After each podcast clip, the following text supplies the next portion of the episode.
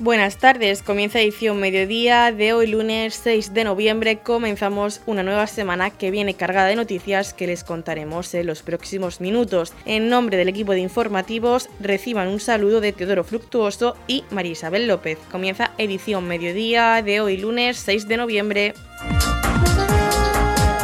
El Ayuntamiento de Torre Pacheco volverá a ser sede de un debate de exhibición de la fraternidad. Para ello, representantes de los clubes de debate Virgen del Pasico y Colegio Maristas de Cartagena, junto a socios de Ciudades por la Fraternidad, se han reunido con la concejal de Educación, Sunci Pedreño, para iniciar los preparativos del torneo. La tercera edición del torneo de debate con motivo del Día de la Fraternidad ya está en marcha. Mariano García, presidente del Club de Debate Virgen del Pasico, y Covadonga Sánchez, del Club de Debate Colegio Maristas de Cartagena, junto a dos socios fundadores de la Asociación Ciudades por la Fraternidad, Manuel Sánchez y Juan Fernández se han reunido con la concejal de Educación, Sunci Pedreño, para iniciar los preparativos de un nuevo torneo de debate convocado con motivo de la celebración del Día de la Fraternidad. Tras valorar positivamente las dos ediciones anteriores, se valoraron como posibles fechas para la celebración del debate de exhibición la última semana de enero o la primera de febrero del próximo año 2024. La fecha se determinará por la Asociación Ciudades por la Fraternidad previo consulta con los clubes de debate participantes y la Concejalía de Educación del Ayuntamiento de Torre Pacheco. Escuchamos a Mariano García, presidente del Club de Debate El Pasico. Bueno, eh, la reunión tenía como objetivo eh,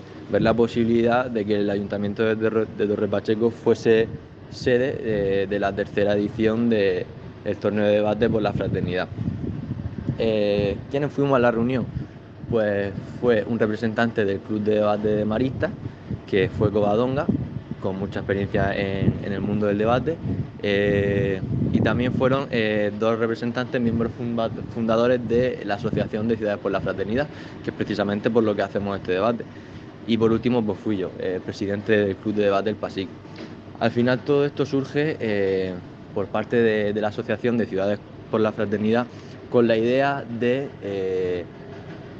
hacer conscientes a los jóvenes de la situación política eh, a nivel local y sobre todo con el objetivo de poder tratar problemas que nos afecten a nosotros eh, en, un debate donde los propios políticos sean los jueces. ¿no? Y el objetivo de este debate eh, es al final llegar a un consenso.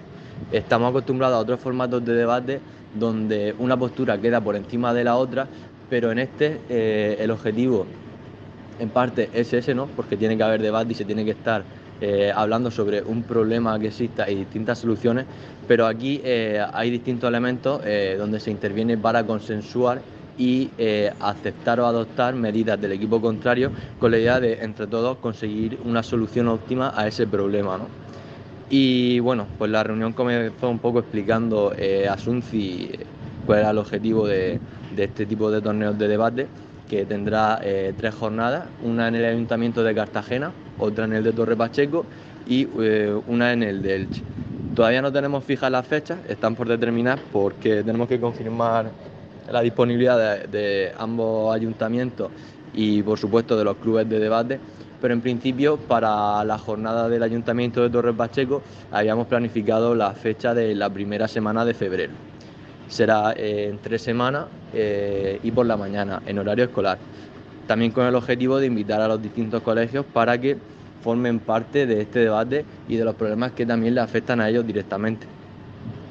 Eh, luego, por otro lado, eh, pues se pasó un poco a especificar eh, el formato de, este tipo de debate, ya que Sunci ha sido partícipe de algunas de las actividades que llevamos a cabo por parte del, del Pasico Club de Debate y para ponerla un poco en perspectiva ¿no? de cómo va este mundillo. Y al final pues fue un triunfo absoluto porque por parte del Ayuntamiento de Torre Pacheco tenemos aceptación total eh, para realizar este tipo de actividades y simplemente queda pendiente establecer una fecha. Pero eh, ya se va, ya tenemos confirmado que el Ayuntamiento de Torre Pacheco va a ser sede de la tercera edición de eh, los torneos de debate por la fraternidad. Edición Mediodía. Servicios informativos. La sala de exposiciones de la Biblioteca Pública Municipal de Torre Pacheco acoge la muestra Horizontes ausentes de Rafael Ordóñez, enmarcada en las actividades del Día de las Bibliotecas y que se podrá visitar hasta el próximo 30 de diciembre. El concejal de Cultura, Javier Plaza, presentó al artista que ha hecho innumerables exposiciones a lo largo de todo el continente americano y en España. Pues como colofona la semana de actividades que hemos tenido con motivo del Día de la Biblioteca, Presentamos en la sala de exposiciones de, aquí de la Biblioteca Municipal de Torre Pacheco una obra de una exposición del artista Rafael Ordóñez Franco, colombiano, eh, residente en España, y nos va a presentar eh, una serie de eh, pinturas abstractas de diferentes cuadros que nos ha, expuesto aquí en, en, la sala de exposiciones. Rafael ha hecho innumerables eh, presentaciones y exposiciones a lo largo de todo el continente americano, también en España, y, me contaba recientemente que estuvo viviendo dos meses aquí en la localidad de Torre Pacheco y concretamente tenemos expuestos dos cuadros que pintó mientras su, etapa estuvo aquí en, el municipio. Presentamos la, la, exposición Horizontes ausentes de pintura abstracta todos son cuadros, pero realmente sus obras no solo contemplan pinturas, sino también eh, esculturas y grabados, creo que también hace.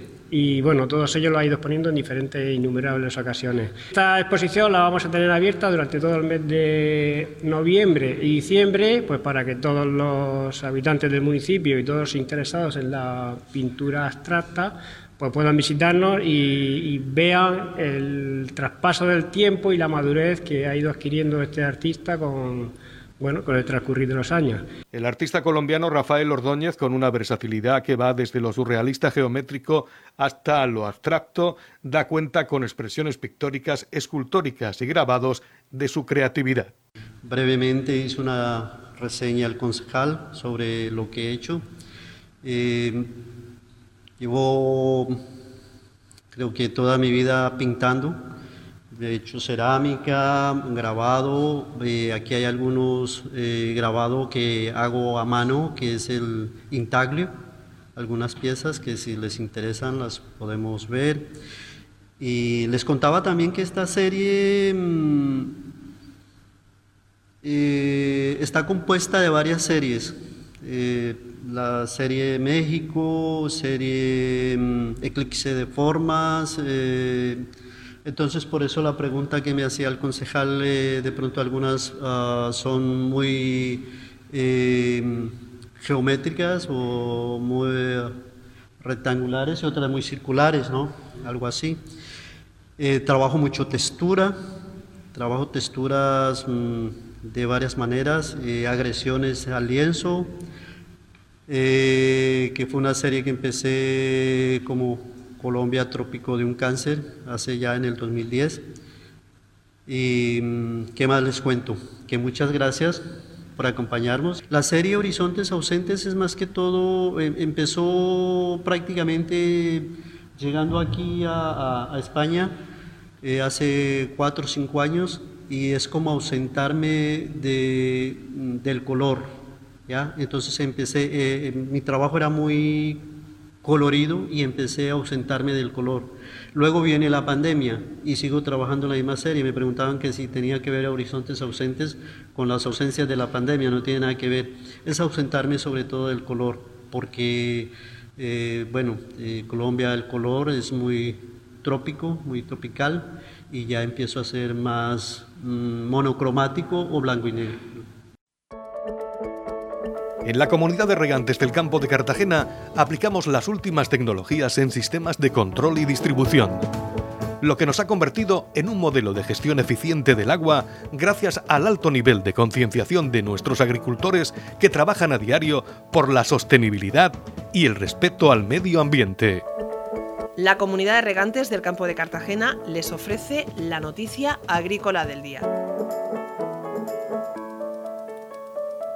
El gobierno regional alerta de que el recorte del trasvase conllevará pérdidas anuales de miles de empleos y de casi 928 millones. El trasvase Tajo Segura tiene un impacto económico en la región de Murcia y un recorte en esta infraestructura conllevará pérdidas anuales de miles de empleos y de casi 928 millones de euros. Así lo destacó el consejero de Economía, Hacienda y Empresa Luis Alberto Marín, que junto con el consejero de Educación, Formación Profesional y Empleo Víctor Marín se reunieron con el presidente del Sindicato Central de Regantes del acueducto Tajo Segura, Lucas Jiménez, para analizar las conclusiones del estudio Impacto Económico del trasvase Tajo Segura en Alicante, Almería y Murcia. En el informe se hace una clara radiografía de lo que supone una infraestructura para la región y a la vez nos hace ver con mayor claridad que sin ella y sin el agua se da un golpe muy importante en todos los sectores económicos de nuestra región a la vez que se impiden nuevas oportunidades de crecimiento y progreso, señaló Luis Alberto Marín. Al respecto destacó que en las tres provincias analizadas en el estudio, el trasvase permite que la industria agroalimentaria, que depende de él, aporte un total de 3.000 millones de euros al PIB nacional. Asimismo, la región de Murcia, junto con Alicante y Almería, realiza el 71% de las exportaciones nacionales de hortaliza y el 25% de frutas. El consejero Víctor Marín señaló que el trasvase permite la generación de 106.566 puestos de trabajo en España y en el caso de la región de Murcia, sin esta infraestructura, hablamos de la pérdida de unos 19.133 empleos directos, 2.194 indirectos y 947 inducidos. En este sentido, el titular de trabajo aseguró que la repercusión en el mercado laboral afectará no solo al sector primario, sino que se producirá un efecto arrastre sobre otras áreas como la logística, la industria química o los servicios y afectarán negativamente a todo el tejido productivo y a la sociedad en general porque esta pérdida de puestos de trabajo es irrecuperable en un sector tan estratégico para el sostenimiento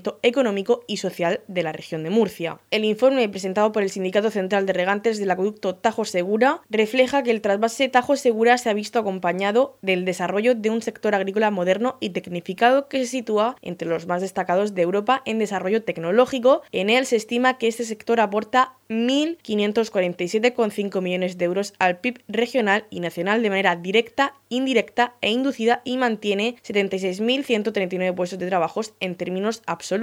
Entre las conclusiones del informe analizado por el SCRAT se refleja que el agua del trasvase beneficia también a otras actividades económicas que forman parte de la cadena de valor de la industria agroalimentaria, especialmente la comercialización y transformación de los productos agrícolas. Asimismo, el estudio destaca que la agricultura de la zona del trasvase y las actividades económicas vinculadas ejercen una función esencial de provisión de alimentos que es especialmente relevante en determinadas circunstancias como conflictos internacionales, desastres naturales, o pandemias, ya que aseguran la garantía del suministro y reduce la dependencia del sector. Por último, el consejero Luis Alberto Marín aseguró que con este informe queda patente la necesidad del trasvase para evitar un daño hídrico, social, económico y medioambiental irreparable a la región de Murcia. En la comunidad de regantes del campo de Cartagena aplicamos los últimos avances en innovación y desarrollo al servicio de una agricultura de regadío eficiente y respetuosa con nuestro entorno. Por la sostenibilidad y el respeto al medio ambiente, Comunidad de Regantes del Campo de Cartagena. La Comisión de Fiestas de Balsicas ha querido agradecer al pueblo de Balsicas su implicación y participación en los actos programados con motivo de las fiestas patronales 2023. La presidenta de la Comisión de Fiestas de Balsicas, Verónica, ha querido mandar unas palabras de agradecimiento al pueblo. Parece mentira que haya pasado un año desde que cogimos la llave para colaborar en las fiestas de Balsicas y nada, eh, un pequeño resumen de nuestras fiestas han sido inolvidables. Eh, lo hemos pasado muy bien, hemos trabajado muy duro, pero creo que ha sido compensado con estos 10 días de fiesta en los que la gente eh, ha sido súper agradecida. Creemos que han disfrutado tanto o más que nosotros. Y bueno, mm, de parte de toda la comisión, eh, le escribimos unas palabras. Querido pueblo de Balsicas, es un honor y un privilegio dirigirnos una vez más a todos para expresar nuestro más sincero agradecimiento por la extraordinaria participación en el transcurso del año y las recientes fiestas de nuestro amado pueblo en honor a Nuestra Señora Virgen del Rosario. Ha sido un tiempo de celebración y unión que nunca olvidaremos Por ello, queremos expresar nuestra gratitud y alegría por la increíble acogida. Es un orgullo para nosotros haber formado parte de estas fiestas increíbles que han hecho de ellas, una vez más, que hayamos podido disfrutar de momentos tan especiales juntos. Las fiestas de Balsicas no solo son una tradición, sino que son el reflejo de nuestra identidad. Cada uno de vosotros hiciste de estas fiestas un éxito. En cada rincón de Balsicas se sintió la energía y el espíritu festivo. Nuestras calles se llenaron de música, color y alegría, gracias a la implicación entusiasta de todos, demostrando que Balsicas es un pueblo fuerte y unido. Queremos agradeceros a todos y a cada uno de vosotros, desde los más jóvenes hasta los más mayores, por su entusiasmo y pasión. Vuestra participación activa hizo que estas fiestas fueran inolvidables, pero este agradecimiento no puede estar completo sin mencionar a nuestras empresas, autónomos y personas físicas cuyo apoyo generoso contribuyó de manera significativa al éxito de la festividad. Gracias por creer en nuestro pueblo y en la importancia de mantener vivas nuestras tradiciones. Sigamos cultivando esta unión y construyendo un futuro brillante. Esperamos con entusiasmo las próximas celebraciones y la oportunidad de compartir momentos memorables y recuerdos inolvidables. Balsicas es un lugar de tradición, orgullo y unión, y juntos continuaremos escribiendo nuestra historia. Gracias Balsicas por ser el mejor pueblo con la que uno podría soñar. ¡Viva Balsicas y su gente! Edición Mediodía. Servicios informativos. La concejal de Servicios Sociales, Julia Albadalejo, ha presentado en el Ayuntamiento de Torre Pacheco el mes de actividades que giran en torno al Día Internacional de las Personas con Discapacidad, que se celebra el próximo 3 de diciembre, un mes donde se realizarán una serie de actividades informativas, así como exposiciones, charlas y talleres en el que participarán las distintas asociaciones y colectivos que forman parte de este mes de la discapacidad. Presentar el mes de actividades que giran en torno al Día Internacional de las personas con discapacidad que se celebra el próximo 3 de diciembre. Lo primero que quiero hacer es agradecer a Panda que podamos contar con una intérprete de lengua de signos para poder hacer mucho más accesible esta presentación. Presentamos hoy un mes cargado de actividades, exposiciones, eventos, charlas, un sinfín de actividades que no serían posibles sin todas las entidades con las que contamos esta edición, la más numerosa hasta el momento. Estas asociaciones son Asociación Española Síndrome DIR 1A, EMAZ, AFA Levante, Prometeo, FANDI, COCEME Murcia, AFEMAR, Fundación Prometeo, Grupo Social 11, Fundación Dar de Sí, AIDEMAR, Adasi, Apanda, Cermi y Zancadas sobre ruedas. Gracias infinitas a todas. Primero, por vuestra gran labor y segundo, por esta maravillosa programación que entre todos habéis desarrollado. Damos el pistoletazo de salida con la programación, con la presentación de esta programación y la puesta en la fachada de la pancarta conmemorativa de estas jornadas. Es el cuarto año que realizamos estas jornadas y nos sentimos muy orgullosos. Desde el Ayuntamiento y desde la Concejalía de Política Social y Familias de lo conseguido y de la visibilidad que estamos dando a todas estas asociaciones y entidades que tan duro trabajan. Quiero resaltar también el trabajo de todos los profesionales de la concejalía, que son los que unen y hacen que estas sinergias que estamos creando sean posibles. Hemos preparado una programación variada, diversa y dirigida a varios sectores para que, para que todos tengan cabida en estas jornadas. Hoy mismo hay un programa de radio sobre la divulgación del proyecto de residencia para personas con discapacidad de Torre Pacheco, Lola del Pasico, a cargo de Fundación Dar de Sí. El sábado día 4 de noviembre tendrá lugar una jornada informativa y Convención de Familias DIR 1A en el Hotel 525 de los Alcázares, que organiza la Asociación Española del Síndrome DIR 1A y que contará con la colaboración de Prometeo, que, organiza, que organizará Diviértete y Solidariza a través del juego, durante la duración de la convención para los niños y niñas de las familias asistentes a la convención, a la que podéis inscribiros mandando un email a info asdyrk1a.org. Sí, repetimos el email.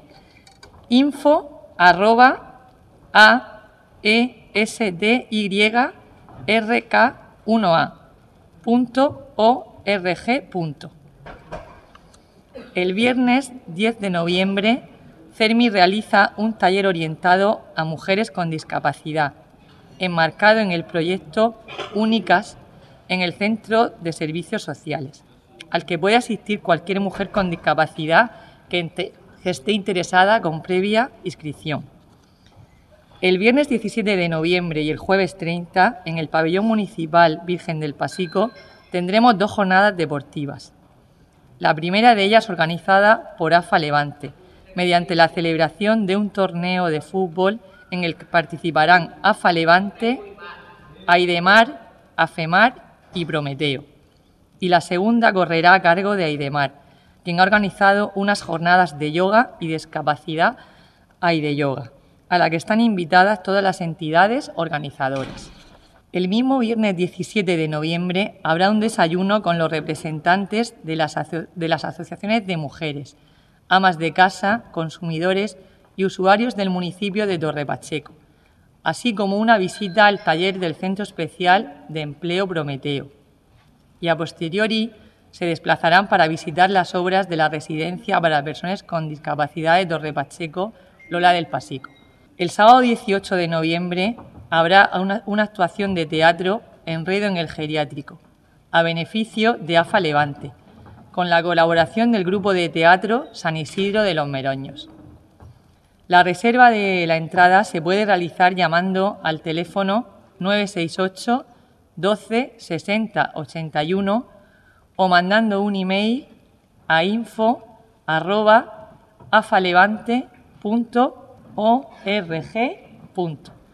el viernes 24 de noviembre, Prometeo organiza el programa de radio Estación Una jaula de grillos, con una edición especial con motivo del mes de las personas con discapacidad. El martes 28 de noviembre, Aidemar desarrolla en su centro de Santa Rosalía el taller Jardín de los Sentidos, en el que podrá participar personas con discapacidad en grupo reducido, pero con un aforo limitado. Habrá varias actividades que se desarrollarán en los centros educativos del municipio, como juegos inclusivos en el Colegio de Fontes a cargo de Prometeo.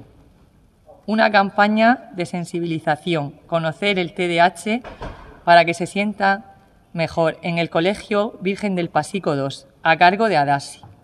Una exposición, el, síndrome DIR 1A, en tu cole, ven a conocerlo, en el Colegio Virgen del Pasico I a cargo de la Asociación Española del Síndrome DIR 1A. La actividad acercando la relación intergeneracional a los más pequeños, la nube blanca, en el Colegio San Antonio, a cargo de AFA Levante y el cuentacuentos Pocas Púas en el Colegio del Alba de Roldán, a cargo de Prometeo. También serán varias las exposiciones de las que podremos disfrutar del lunes 6 de noviembre al domingo 3 de diciembre, tanto en el hall del ayuntamiento como en la exposición de la calle, ubicada en la calle Juan, Juan León de las asociaciones DI1A y AFEMAR. Cerraremos estas jornadas con una mañana de convivencia que será el viernes 1 de diciembre, donde las entidades tendrán un stand informativo y se realizarán diferentes actividades. Juegos de estimulación sensorial que organiza Fundación Dar de Sí. Circuito de movilidad que organiza Grupo Social 11. Circuito de barreras que organiza FANDIP. Jornada de sensibilización, demostración y experimentación con silla, joyete y pedalnec que organiza Zancadas sobre Ruedas. Circuito de síntomas de esclerosis que organiza EMAZ. Concluiremos el acto con la lectura de un manifiesto también acompañado por una intérprete de, lengua de signos. Como ven, un mes cargado de actividades diversas y para todos los públicos. Gracias una vez más a todos y cada una de las personas que hacen posible que estemos posiblemente ante una de las jornadas de mayor visibilidad de, los de las personas con discapacidad de la comarca. Radio Torre Pacheco, servicios informativos. Partidazo el que acogió el Gabriel Pérez en la mañana del sábado. Era un partido histórico para el fútbol sala femenino por ser el primer partido de primera Iberdrola retransmitido en directo por Teledeporte. El encuentro estuvo a la altura de la cita con hasta ocho goles en el luminoso y con un gran ambiente en las gradas. Escuchamos las declaraciones del entrenador del STV Roldán, Kilian Belmonte. Las sensaciones después de cómo ha acabado el partido, después de ir perdiendo 4-2, son positivas en el sentido de que cuando no el partido no estaba de cara, cuando íbamos perdiendo, nos han venido los recuerdos de, la eliminatoria en Copa contra Fusi. Y si algo que nos quedaba en la espina es el final del partido, en no, dar la sensación que queríamos ganar, en no eh, dejarlo todo y demostrar que en casa somos un equipo que siempre vamos a ir a por la victoria, sobre todo en cuestión de actitud, eso era clave y para mí ese es el aspecto más que el, punto, más que darle la vuelta al partido, ha sido la actitud del equipo al final del partido, de creer que se podía y de volver a coger las confianzas en, el ataque de 5 para 4. Pues bueno, nos ponemos ganando el partido, el primer gol es una situación puntual de uno contra uno, muy bien resuelta por su parte. Eh, el segundo, la primera parte acaba muy igualada, el segundo gol, mm, Laura se saca una situación individual, eh, vamos, que poco hemos podido hacer para, para frenarla y con el partido igualado eh, creo que hoy no, hemos estado del todo cómodos con el juego de, la portera, nos ha faltado cierta confianza en ese tipo de situaciones y se han visto reflejadas en, en ese error puntual de la pérdida que nos ha costado ponernos en inferioridad en el marcador. Luego hemos querido ir a por el partido, mm, el último ha sido una espalda puntual, pero creo que más fruto de, querer ir arriba, de querer ir a robar que de fallo del equipo. Era un partido crucial para Poío y STV en su lucha por los playoffs. Las rondanenses llegaban de ser eliminadas en Copa de la Reina por Futsi y de tener una buena dinámica en liga con tan solo una derrota en Móstoles. Poío llegaba con la misma situación coperas siendo eliminadas por Burela y una dinámica ascendente en liga tras ganar ante Alcorcón y Ourense. Con este reparto de puntos, el STV se sitúa en cuarta posición en la tabla clasificatoria con 17 puntos, 5 menos que el líder y con las miradas puestas ya en el desplazamiento a Ourense de la semana próxima para medirse el sábado desde las 11 al Ontime Gallego. Escuchamos las declaraciones de la jugadora Laura Fernández. Bueno, pues creo que ha sido un partido bastante disputado que hemos empezado ganando y con muy buenas sensaciones y luego hemos tenido que ir un poco a contrarremolque, pero hemos sabido retomar muy bien el partido y bueno, hemos acabado con un empate que creo que al final pues era el resultado más justo. También Pollo es un gran rival que poco a poco en la liga ha ido reponiéndose, empezó un poco regular y ahora está bastante bien así que creo que el resultado es lo más merecido para ambos y eso que nos llevamos. Creo que el partido ha sido muy emocionante ya que también ha habido muchos goles, la afición ha estado ahí al pie del cañón, así que dar las gracias a toda la gente que ha venido a apoyarnos. Y bueno, pues eso, desde dentro se ha vivido con mucha emoción y ha sido muy divertido jugar este partido. En la comunidad de regantes del campo de Cartagena aplicamos los últimos avances en innovación y desarrollo al servicio de una agricultura de regadío eficiente y respetuosa con nuestro entorno. Por la sostenibilidad y el respeto al medio ambiente, Comunidad de Regantes del Campo de Cartagena. La Comunidad de Regantes del Campo de Cartagena les ofrece la información del tiempo. A continuación, conocemos la información meteorológica para hoy, lunes 6 de noviembre, en la región de Murcia. Nubes medias por la tarde, cielos poco nubosos con intervalos de nubes altas y matinales y rachas de nubes medias por la tarde. Las temperaturas irán en descenso, aunque localmente las máximas podrían mantenerse sin cambios. Vientos del oeste o noroeste. La capital Murcia alcanzará una máxima de 23 grados y una mínima de 12. El campo de Cartagena alcanzará una máxima de 20 grados y una mínima de 13. En el Mar Menor alcanzará una máxima de 22 grados y una mínima de 12. Y en Torre Pacheco la máxima que tendremos será de 22 grados y la mínima de 10 grados. En la comunidad de regantes del campo de Cartagena aplicamos las últimas tecnologías en sistemas de control y distribución, lo que nos ha convertido en un modelo de gestión eficiente del agua gracias al alto nivel de concienciación de nuestros agricultores que trabajan a diario por la sostenibilidad y el respeto al medio ambiente. Hasta aquí lo más destacado de la información local. Volvemos con más noticias a partir de las 8 y media con edición de tarde. Y recuerden que edición mediodía lo pueden volver a escuchar en los podcasts de esta emisora que los pueden encontrar en el Facebook de Radio Torre Pacheco y también a través de nuestra web radiotorrepacheco.es donde encontrarán información actualizada. Les deseamos que pasen muy buena tarde lunes.